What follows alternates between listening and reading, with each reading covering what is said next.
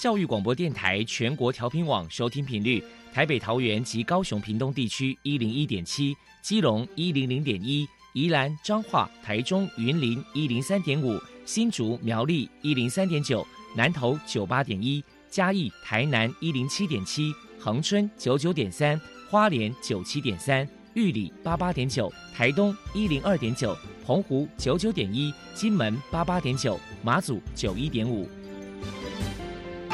爱是包容，爱是牺牲，爱是分享，爱是服务。因为爱，特殊教育充满了无限的可能。用爱关怀身心障碍同学的未来，用心倾听资赋优异子女的心声。欢迎老师、家长、同学们，大家一起加入特别的爱这个大家庭。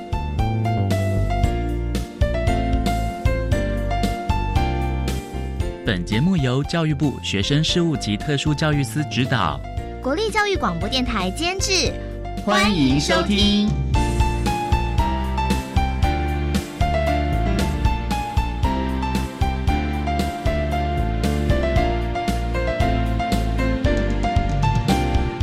因为爱，我们在空中相会，欢迎您再度收听特别的爱，我是小莹。这个节目在每个星期六和星期天的十六点零五分到十七点播出。在今天节目中，将为您安排三个部分。首先，在“爱的小百科”单元里头，波波将为您安排“爱的小天使”单元，为您邀请新北市圣心儿童发展中心的主任孙佩姿孙主任，为大家介绍圣心儿童发展中心有关早期疗愈服务的相关内容，希望提供家长、老师可以做参考。另外，今天的主题专访为您安排的是《爱的搜寻引擎》，为您邀请获得一百零九年教育部优良特殊教育人员荣耀的屏东县东港镇东港国民小学学前特教班的欧丽娟老师，为大家分享把握黄金期、减少遗憾、谈听觉障碍孩童早期疗愈的策略以及注意的事项，希望提供家长、老师可以做参考喽。节目最后为您安排的是《爱的加油站》，为您邀请获得一百零九年教育部优良特殊教育人员荣耀的高雄市林雅区凯旋国民小学不分类学前巡回辅导班的王银思老师，为大家加油打气喽！好，那么开始为您进行今天特别的爱第一部分，由波波为大家安排《爱的小天使》单元，《爱的小天使》。每一个宝宝都是父母心目中的小天使，让我们一起关心幼儿的学前教育，发现幼儿早期疗愈的重要性。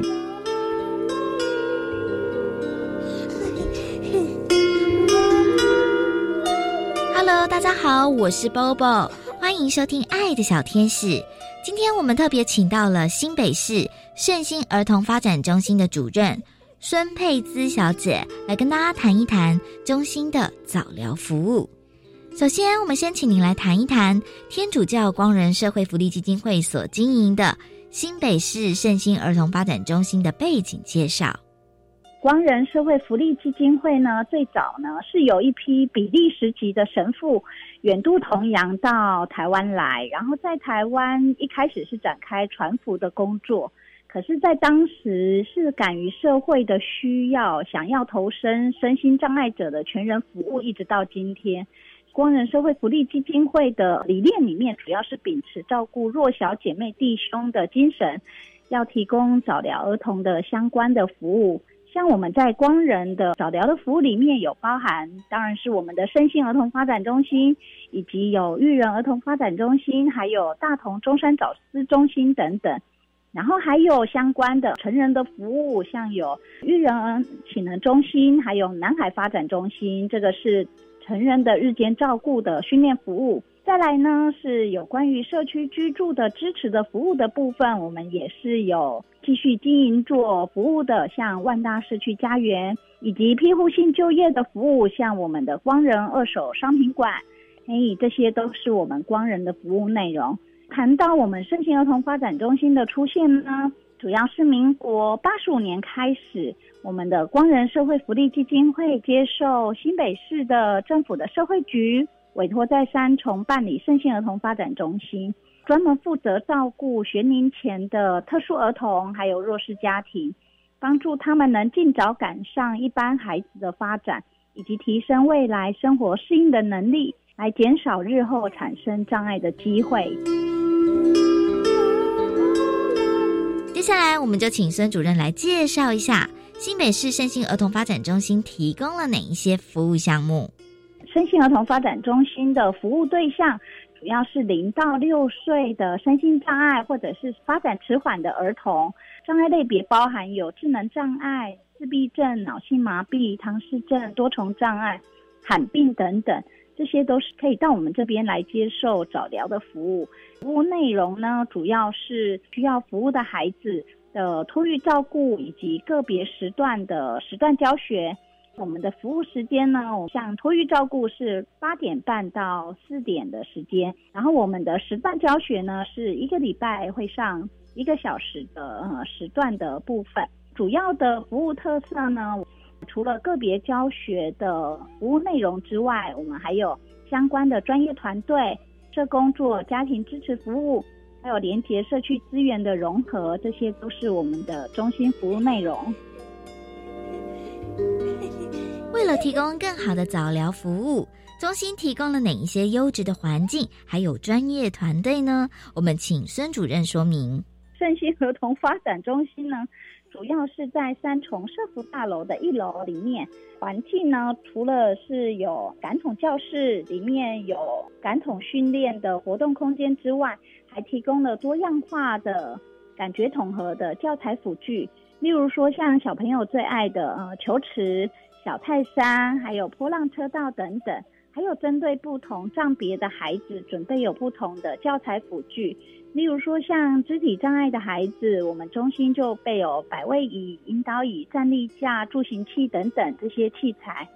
然后，针对像有沟通障碍或者是听障需求的孩子，我们就备有沟通器、沟通板、沟通图卡等等。当然，像视觉障碍的孩子，我们又准备了有一些光环投影机啊、触觉光纤啊、触觉光毯等等。这些都是我们每年会依孩子不同的需求，我们会添购不同的教材辅具。这个是我们的环境的部分，然后再来是我们的专业团队，包含有社工、教保员、治疗师等等。然后像社工主要的工作就是家庭支持的部分、早疗咨询以及社区资源融合的服务。然后教保员呢，当然就是负责照顾孩子，然后拟定孩子的个别计划和目标，然后将我们的附件目标跟内容融入日常的生活里面，然后在课堂上带领孩子一起去游戏、去训练。然后治疗师的部分是我们每周都会有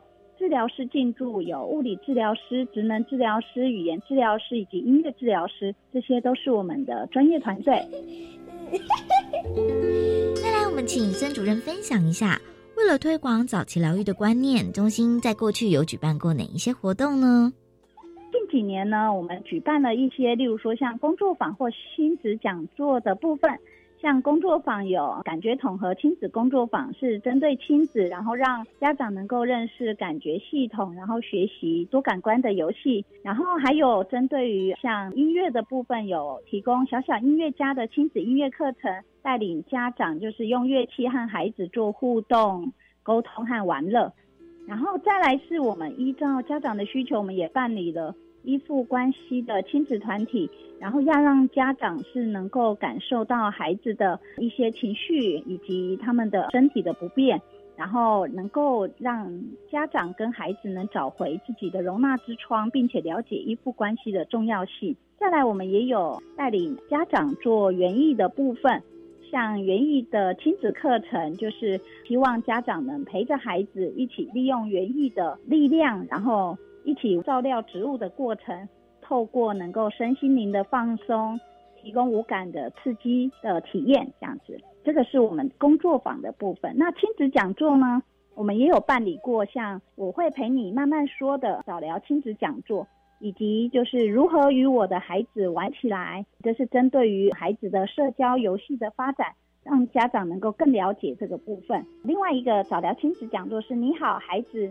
才能更好”，这是透过专业的心理师能够带领家长了解自己的压力，以及觉察自己面对孩子的教养之间能够怎么样平衡自己的身心灵的部分。这个是我们这几年我们有做过的工作坊和亲子讲座的部分。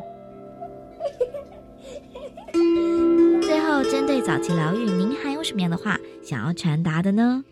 像我们呃早疗的部分，因为啊早期疗愈是很花钱的一个单位，是需要投注大量的人力和金钱的服务。大家也都知道，要赶在六岁以前的黄金治疗期，嘿，这对家长来说是呃不能等，而且是必须要做的。所以早疗的单位常常就会面临到经费的问题，尤其是呃需要大量的专业治疗费，例如说我们会聘请职能物理、语言、音乐治疗师，甚至我们还会有找园艺治疗师和艺术治疗师等等来进驻，然后帮孩子能够尽量加强。然后再来是设备的部分，我们会针对孩子不同的需求，我们也会采购不同需求的辅具设备。再来是设备器材也需要定时的更新的部分，这些都很需要大众的支持和帮助。所以呢，我们的光仁基金会呢一直有在做劝募的活动，例如说像宇宙的小星星的服务计划，这些主要是能够提供我们的服务对象继续能够感到安心和支持，并且帮助这些孩子能够就业和稳定生活。所以，如果大家有意愿为了这些孩子起努力的话，可以捐款到光仁社福的官网里面，像线上捐款或者是划拨账号。划拨账号是一九六零八三五三，划拨账号是一九六零八三五三，或者是可以到莱尔富 Seven Eleven OK 超商，然后运用机台爱心捐款给光仁社会福利基金会，这个是捐款的部分。那捐物的部分呢？当然可以到我们的官网去看我们的各个单位的物资需求。这个都是可以的。如果有任何问题的话，欢迎来电到光仁社会福利基金会，电话是零二二三二一零一六六零二二三二一零一六六。非常谢谢新北市圣心儿童发展中心的主任孙佩姿小姐接受我们的访问。现在我们就把节目现场交还给主持人小莹。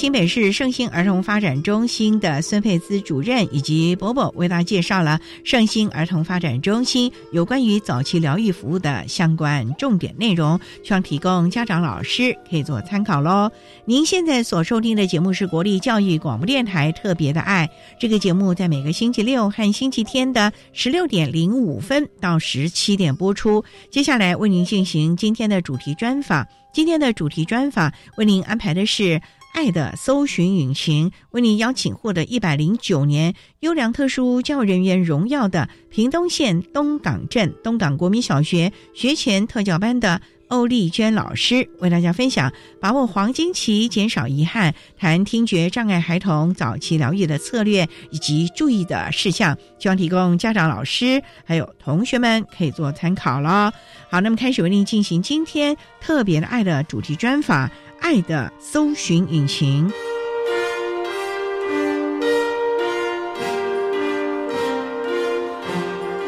爱的搜寻引擎。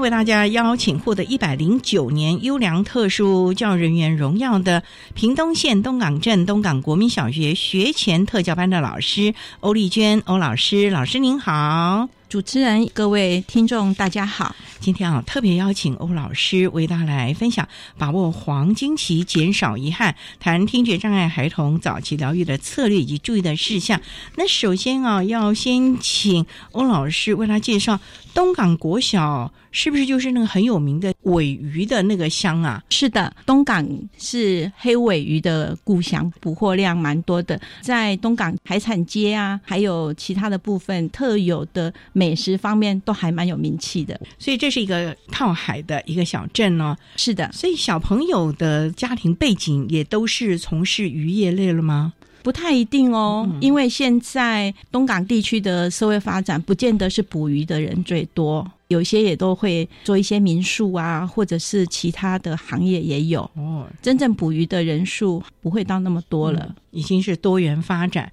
呈现不同的面貌了啊。是的，那也想请教老师呢，老师从事学前特教大概多久了？我是从民国八十八年从蓝屿岛回来，进到高雄伊甸早疗中心开始进入特教，到目前在东港国小学前特教班服务，这样算起来特教是二十三年的经验。哇，二十多年！老师，您说您从蓝屿回来，您是蓝屿人吗？还是不是？我在八一年从花莲实验幼师科毕业之后，我的第一个幼儿教育工作就是到蓝屿岛上。那我在那个岛上，从八一年到八八年，七年呢？对，担任普通班教师的工作。哦，那怎么回来会担任跟特教有关的教学呢？这个也是因为在蓝屿工作的关系。因为当初我去到蓝屿，发现即使在偏乡的地方，特殊教育的孩子还是有需要一些特别教育的帮助。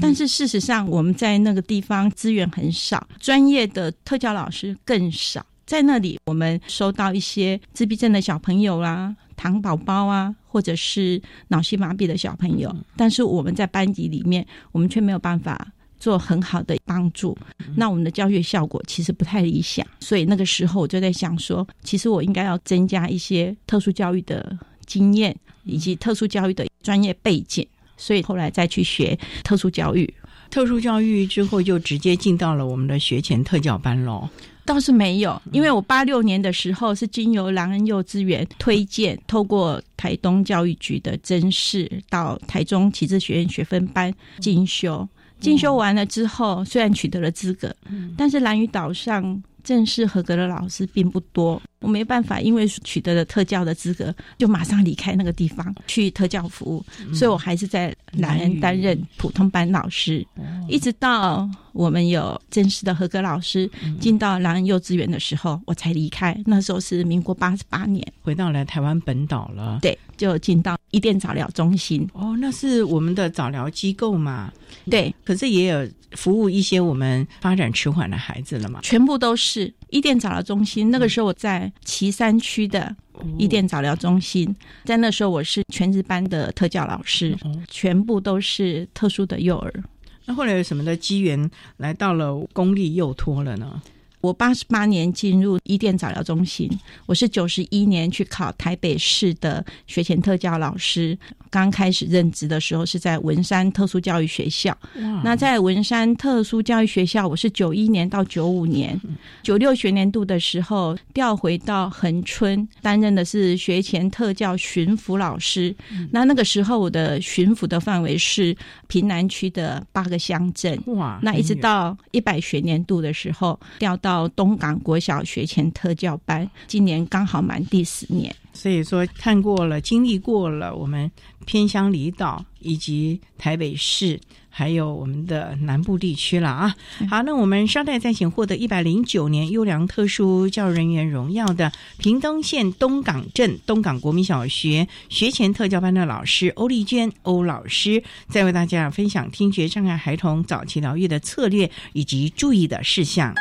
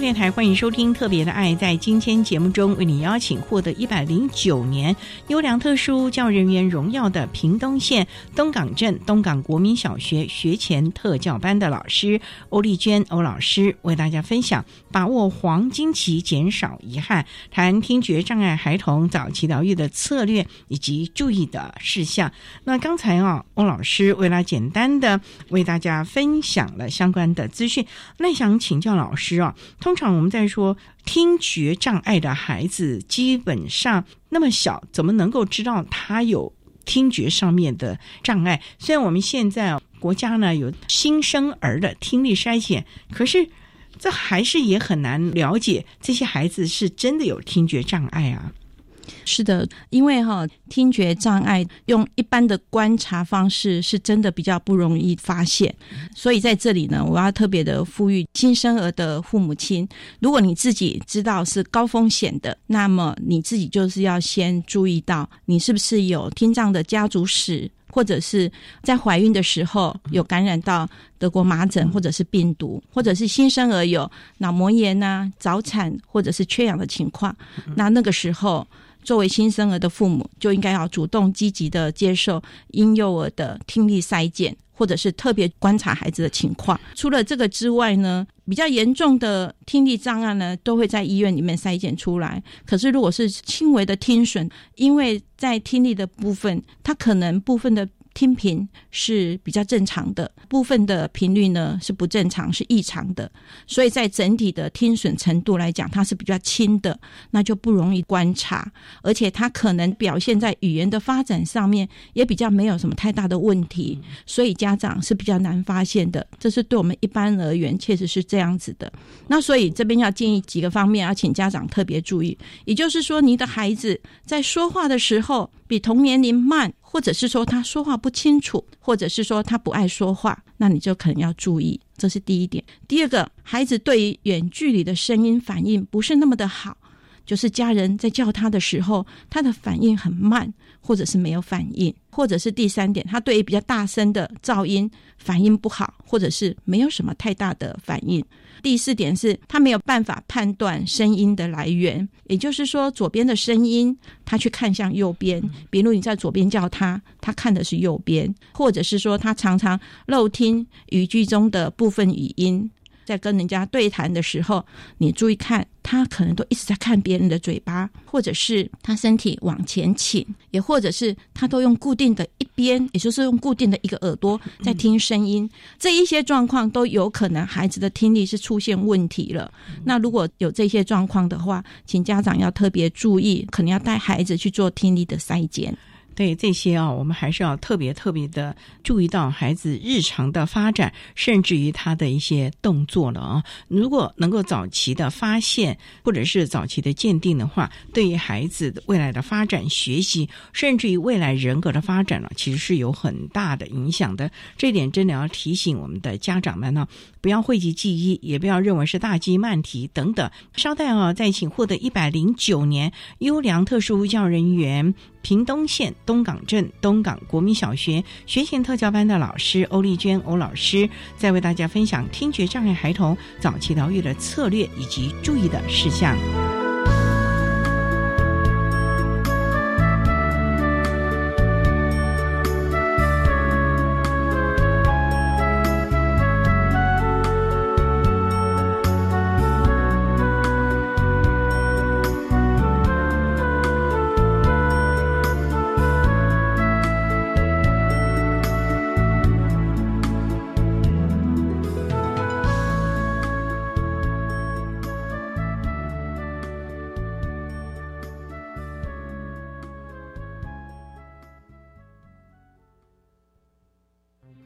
大家好，我是交通部观光局局长张希聪。入住防疫旅宿，请主动出示居家检疫或居家隔离通知书。入住期间非紧急状况，请不要离开房间，请自行清洁房内环境，将垃圾打包绑好后放置于门窗外，不可要求防务人员入房打扫。入住期间如果需要协助，请以电话联系防疫旅宿人员，避免直接接触，防范感染风险。有政府，请安心。以上广告由行政院与机关署提供。今年大学社会实践线上博览会从十二月十一号到二十五号举行，让您看见大学师生在各地推动社会责任与人文关怀的成果。进到网站就可以线上看展，有三 D 意象动画、动态网页以及互动游戏。填答回馈问卷或留言，就有机会获得大奖哦！大学助阵，地方共振，欢迎大家参与相关的活动。以上广告是由教育部提供。想当英雄吗？很简单，那就在性行为时全程使用保险套吧。保险套是最方便又直接能预防感染艾滋及其他性传染病的方法。保险套虽然不能治疗艾滋病，但能阻止艾滋病毒的传播。你的一个小动作，可能救了你自己、你的伴侣或你未来的伴侣。全程使用保险套，你也可以是英雄。以上广告由疾病管制署提供。管那么的水，罗嘎西木啊！大家好，我们是欧开合唱团。您现在收听的是教育电台。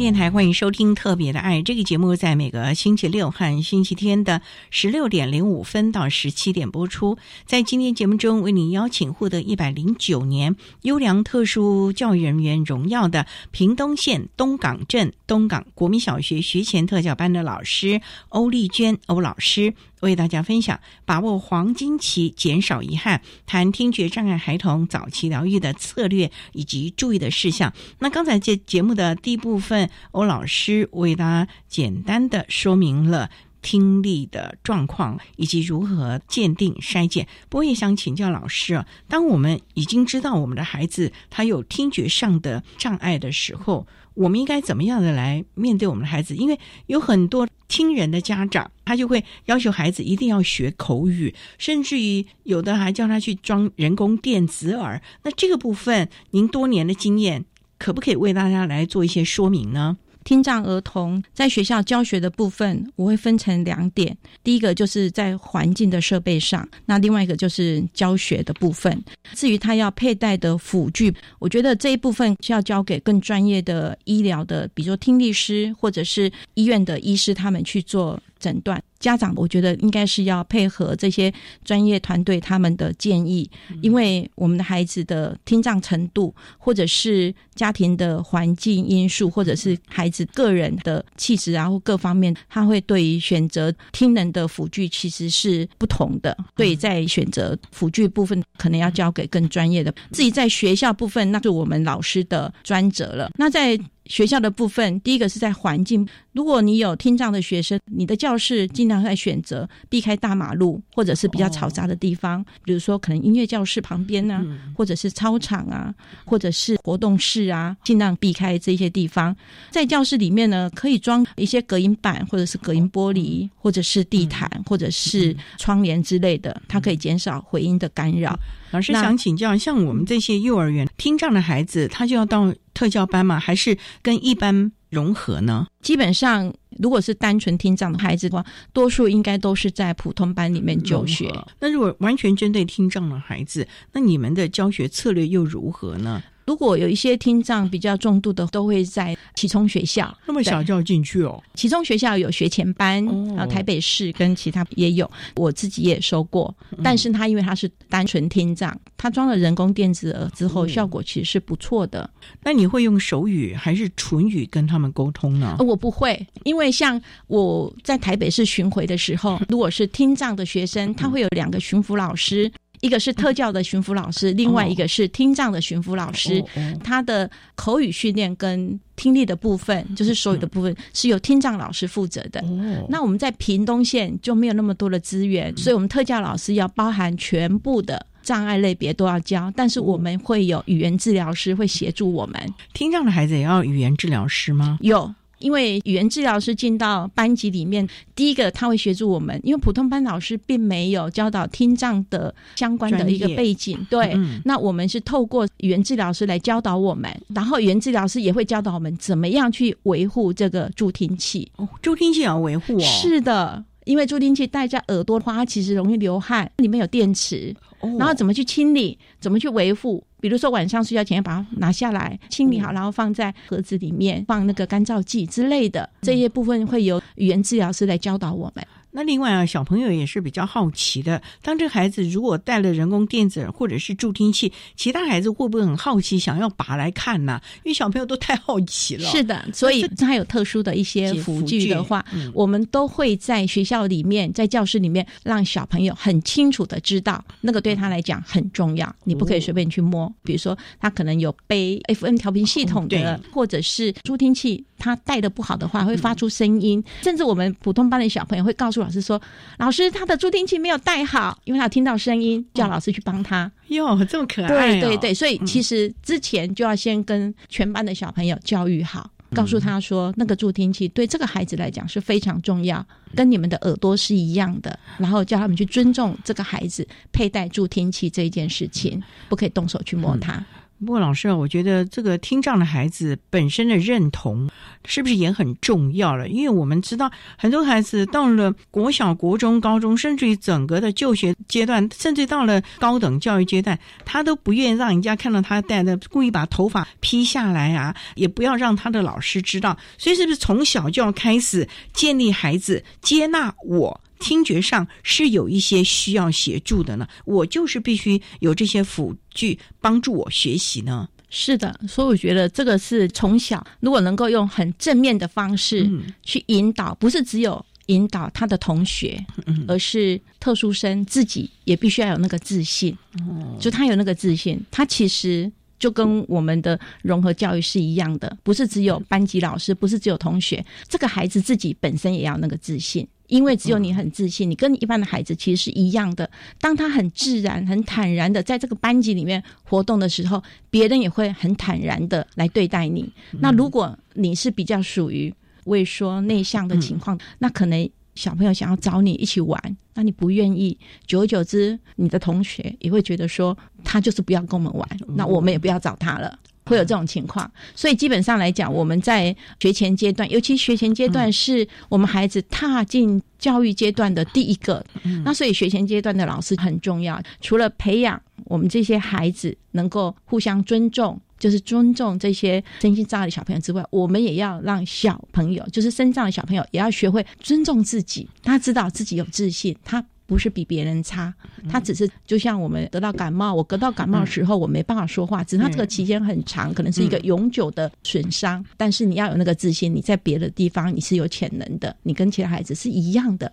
那如果这样子的话，在同才互动里面，其实双向的就会有比较好的一个正向的互动结果。应该从小就要开始建构起这个正确的心理层面了啊！好，我们稍待要再请获得一百零九年优良特殊教育人员，屏东县。东港镇东港国民小学学前特教班的老师欧丽娟欧老师，再为大家分享听觉障碍孩童早期疗愈的策略以及注意的事项。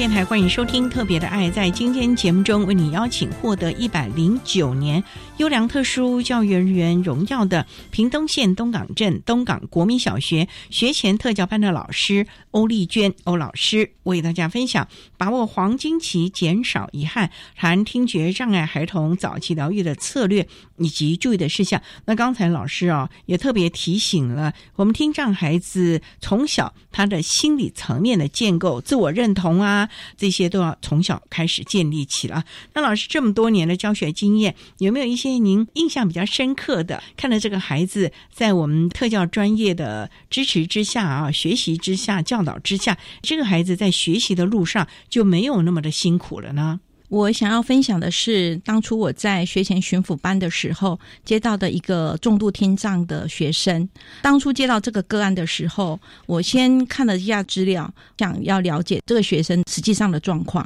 因为他是中班一个小男生，是重度的听障。当我跟社工一起联络的时候，发现他的家庭背景相当的复杂，因为他的父母都在服刑，阿公阿妈年纪很大，没办法照顾这个孩子。那这个孩子呢，是住在舅妈家里，由阿公阿妈把钱，就是生活费用支付给这个舅妈。那这个孩子。我进班的时候，他已经有佩戴助听器，嗯但是因为舅妈是在卖槟榔，所以他比较没有那么多的时间帮他维护这个助听器，也没办法去教导他。他其实已经有在雅文。听障上课，可是他都是不稳定的，偶尔有时间去，有的时间就没有去。我收集了这些资料之后，我就跟班级老师讨论。这个班级老师呢，当年他也很辛苦，他那个学期总共四个学前障碍的孩子进到他的班上。那时候恒春地区的幼儿园公幼是一比二十，所以一个老师是照顾二十个小朋友，然后有四个是特殊生，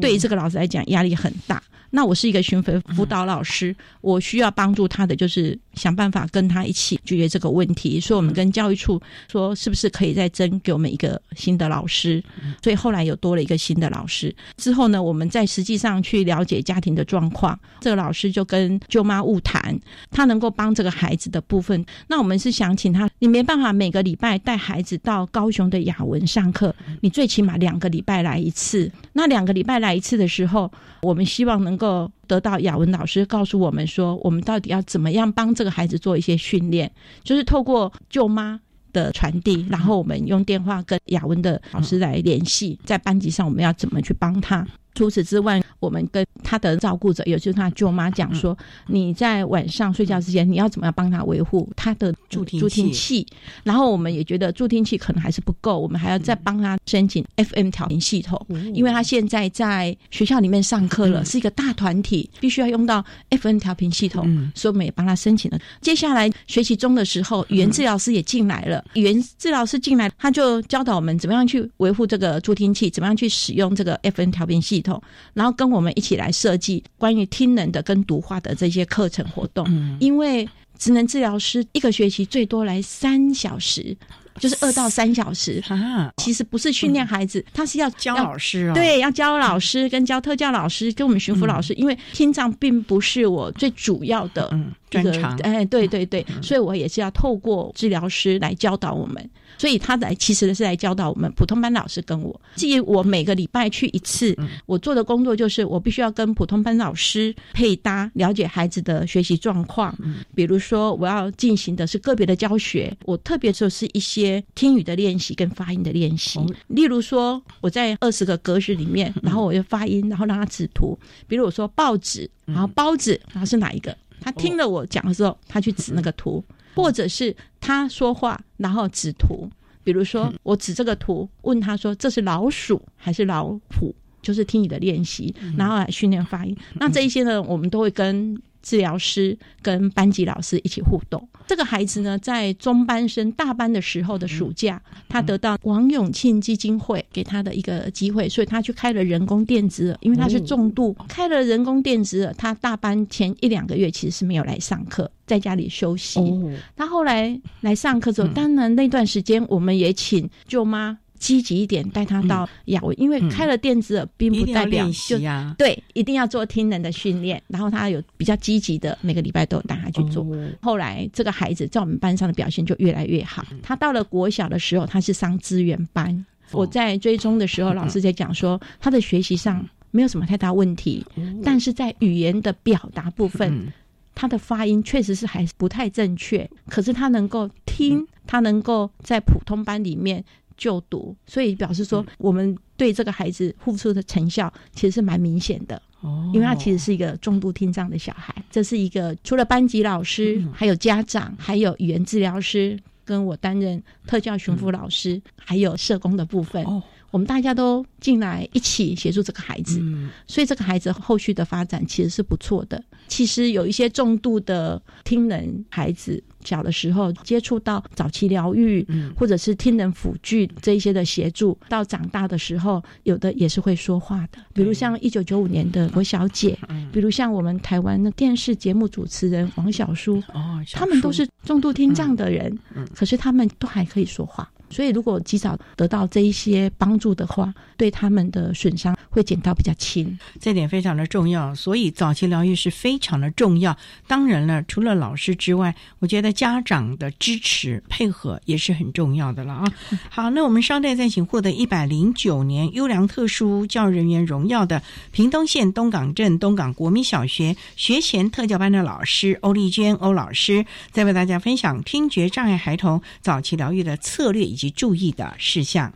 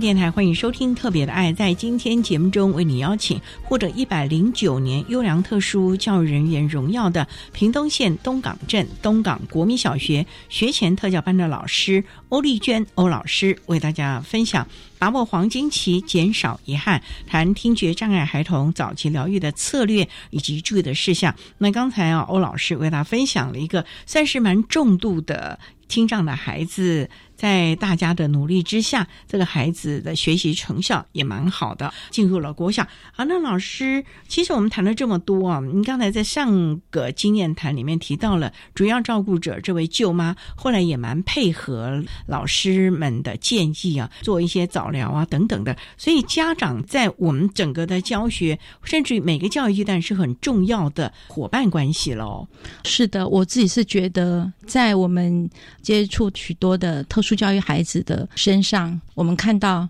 家长其实比老师更为重要，因为孩子在特殊需求里面获得很适当的教育辅导的时候，家长其实扮演着非常非常大的重要性。在这个部分呢，有没有一些您多年的经验，也可以提醒或者是呼吁家长？因为家长也都是新手爸爸妈妈，他也不知道到底该怎么做。才能够不要过犹不及了，因为我们常看有很多的早疗，家长就每天跟赶场了一样，搞得大家人困马乏的。那有的就是，哎，我就交给治疗师了，我刚好可以休息一下啊。所以我觉得过犹不及这个部分，其实家长要拿捏那个分寸，要做好他该做的事情啊。是的，我想对于我们。发展迟缓的家长，我有几点特别的建议。第一点就是说，当我们面对孩子的问题的时候，我们要确认孩子有这个需求。那在还没有就学之前，我们要确认这个孩子发展迟缓的需求。如果你有怀疑孩子有身心障碍，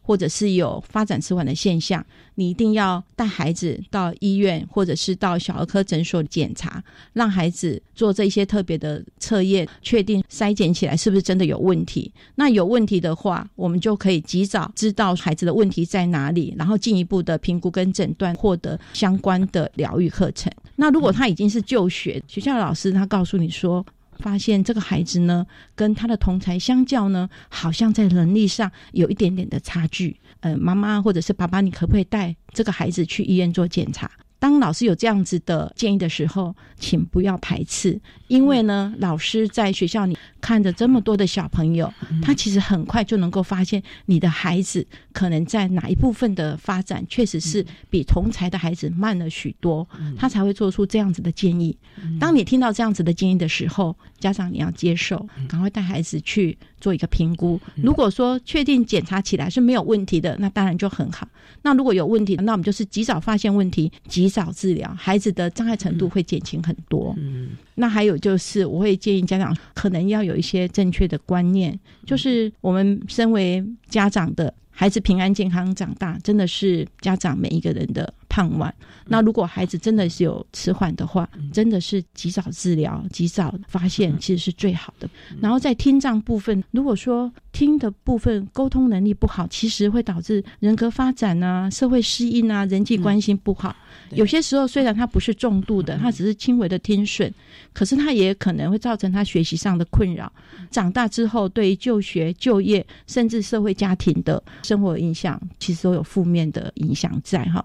刚刚主持人也有提到，有些家长可能是过度了，其实家长还是最了解孩子的，是应该本着平常心，不要太紧张。但是也不要疏忽，尤其是宝宝手册上都有那个成长曲线，这个部分的话，家长一定要注意，要留心。哈，你的孩子你必须要关心一下他的成长的阶段，是不是跟一般的孩子相比较有差太多？如果差太多，原则上我们就示意三到六个月，如果差距的话，那可能你要带他到医院里面去做一个评估跟筛选。嗯，这些都很重要。不过我们也很担心的，当我们常常看到有发展迟缓孩子，甚至于这个孩子有障爱的时候，往往可能都是做母亲的一肩承担了所有的教养啊、就学的责任了。那其实家庭的支持也是很重要，尤其有长辈们的支持度，其实更重要。这个部分，老师有没有一些的看法呢？我对于这一部分真的是有所感呐。接触这么多特殊孩子的家庭里，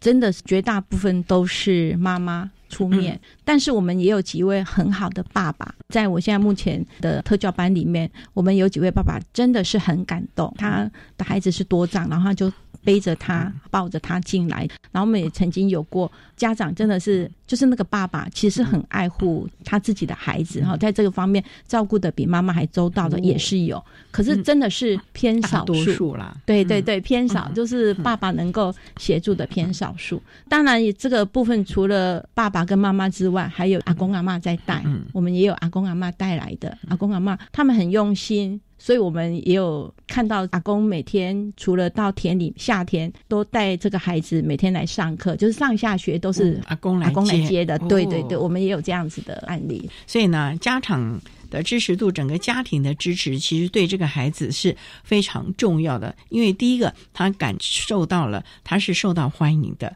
不是被标签的，在家里头他能够得到温暖，而在学校呢，又经过了专业老师们。的提供，在学习上呢，他或许上了小学之后，慢慢的能够进入。正常的学校进行融合，我觉得这个部分对孩子的可能个性、情绪的发展是非常重要的了啊。好，那我们今天啊，非常的谢谢获得一百零九年优良特殊教育人员荣耀的屏东县东港镇东港国民小学学前特教班的老师欧丽娟欧老师，为大家分享的把握黄金期，减少遗憾，谈听觉障碍孩童早期疗愈的策略以及注意的事项，非常谢谢。欧老师的分享还有呼吁，谢谢您老师，谢谢你主持人，谢谢谢谢各位听众。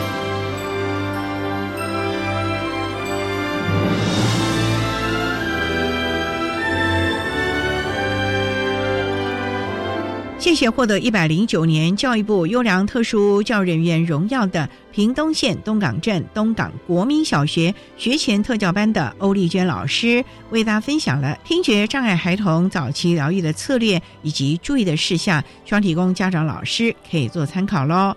您现在所收听的节目是国立教育广播电台特别的爱节目，最后为您安排的是爱的加油站。为您邀请获得一百零九年教育部优良特殊教育人员荣耀的高雄市林雅区凯旋国民小学不分类学前巡回辅导班的王莹思老师，为大家加油打气喽！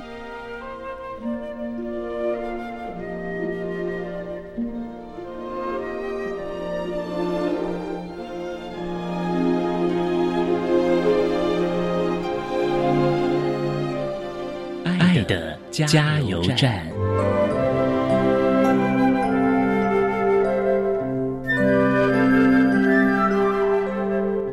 各位听众，大家好，我是一零九年优良特殊教育人员，目前任职于高雄市林雅区凯旋国民小学学前巡回辅导。班的王银诗老师，针对发展迟缓孩童早疗重点，有几点分享与建议。对家长而言，教养子女是一件既兴奋又具有挑战性的任务，因为家长是孩子一生中最主要的照顾者，也是孩子生命中的第一位老师。所以，家长的声音、眼神与孩子的互动，都会影响孩子的学习。所以，身为家长或是老师，在孩子早期疗愈阶段，可以如何做呢？第一个，随时关心、注意孩子的发展状况，充分掌握孩子学习的情形。第二，让孩子从听指令、模仿到独立学习的能力，可以提供社会互动跟游戏的技能。第三，跟孩子的对话要温柔而坚定，多以启发性、鼓励性的语言引导。第四。在安全的范围内，家长应该要放手，让孩子有参与活动的机会，动手做，提供不同食物的尝试或者是生活经验。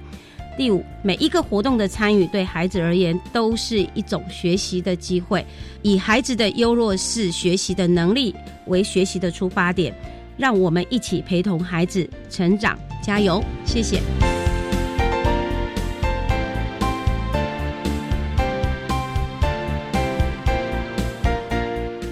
今天节目就为您进行到这了，感谢您的收听。在下个星期节目中，为您邀请获得一百零九年教育部优良特殊教育人员荣耀的屏东县立中正国民中学资源班的邱梅芳老师，为大家分享建构最适切的疏解方式，谈国中教育阶段情绪行为障碍学生教学及辅导的策略，希望提供家长老师可以做参考喽。感谢你的收听，也欢迎在下个星期六十六点零五分再度收听特别的爱。我们下周见了，拜拜。